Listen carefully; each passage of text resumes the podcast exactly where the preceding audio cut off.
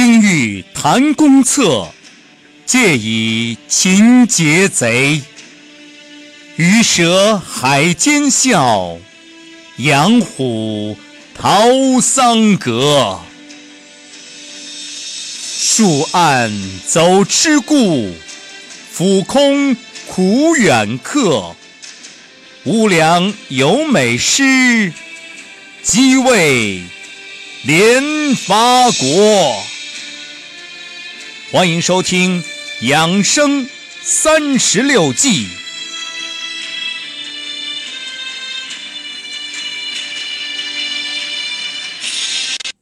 各位好，欢迎收听《养生三十六计》，敌战计第十二计：顺手牵羊。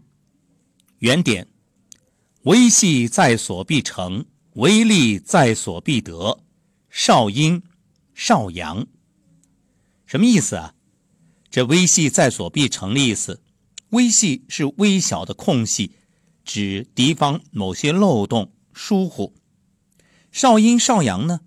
少阴是指敌方小的疏漏，少阳是我方小的得利，意思就是善于捕捉战机，四系导虚，将敌方小小的疏漏变为我方小的胜利。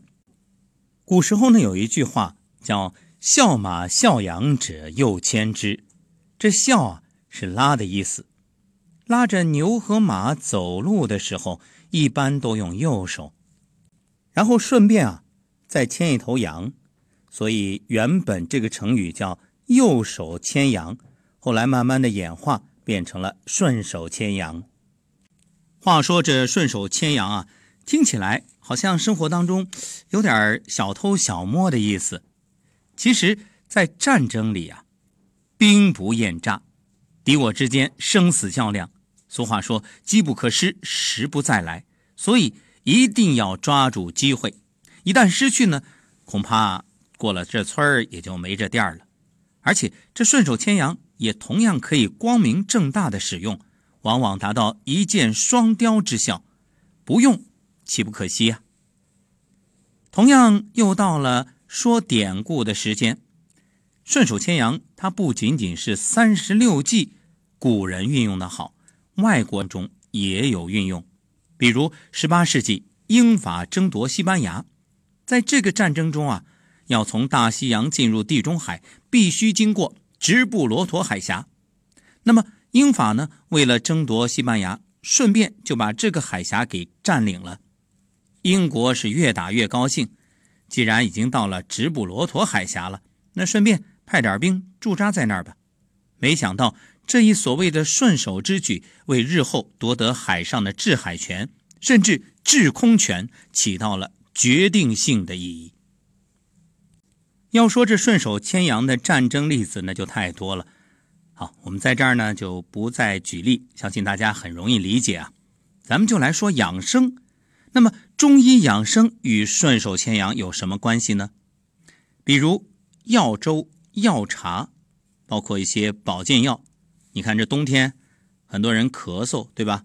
那你喝点秋梨膏或者煮点梨汤，那或者呢，在这个药里面呢，还可以再加点山药。山药是最好的补肾药。你看，像今天我们给大家所做的养生有道里面就谈到了如何补肾，其中就有吃山药这一条。淮山药和猪排炖在一起煮成粥，这个效果特别好。那么。枸杞、百合呢是滋阴的，而花椒水是生阳的，所以啊，你在治咳嗽的时候，顺便再带点其他的东西，这样把其他的也一并解决了，这不就是顺手牵羊吗？其实严格说起来啊，这顺手牵羊不只是在中医养生方面，包括医院你也能够见到。举个例子，如果说今天一位医生给你检查身体，哎。顺便呢，发现你身体还有其他的问题，如果他是特别有职业道德的，可能就会征求您的意见。您看，您这个问题，我就一并帮您解决了吧。要知道，看上去是顺手的事儿，其实它承担着极大的风险。为什么不做，病人也不知道呀，没有人会怪你。但你做了呢，有可能因此给自己带来麻烦。在当下医患矛盾如此剧烈的情况下，愿意这样做的医生，那真的是令人敬佩。当然有个大前提，你得诊断准确，不能你想当然的觉着，哎，你这儿有问题，我也不给你说啊，也不告诉病人或者家属，顺便我帮你也摘了，结果事后发现是误诊，那你就是庸医害人了。所以，同样一件事儿，你得看出发点。还得看他的医术，因此啊，我们说德医双馨，这医术与医德缺一不可。不过不管怎么说啊，愿意帮病人多处理问题，为病人着想的医生，还是令人敬佩的。毕竟当今社会，人们都是多一事不如少一事能够主动的想病人所想，急病人所急。为病人解除困惑和痛苦，这样的医生越多越好。说起来啊，现在的医务工作者还是有相当大的比例都是为病人着想的。还有一种顺手牵羊是什么呢？比如这医生护士查房也好，或者来服务的时候，哎，顺便的给病人一些鼓励，或者可能顺手的。帮病人解决一些眼下的烦恼，这样的医护人员也令人称道，值得敬佩。比如啊，给你鼓励呀，陪你聊聊天啊，然后你有什么想不开的事儿，哎，我顺便帮你解决。其实这种情况不只是在养生或者是治病当中，那生活中我们也会发现，有很多人是这种热心肠，比如超出职责范围的，可管可不管，或者。根本不必去操心的事儿，但是因为对方有这个需求，也就顺便帮着一并解决。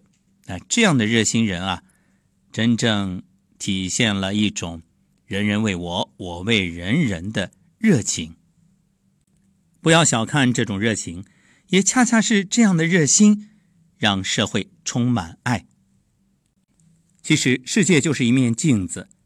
世界呈现的样子取决于你看待世界的样子，以及你对待世界的态度。因此，归根结底啊，要想让你所看见的世界美好，你只需要修自己的心。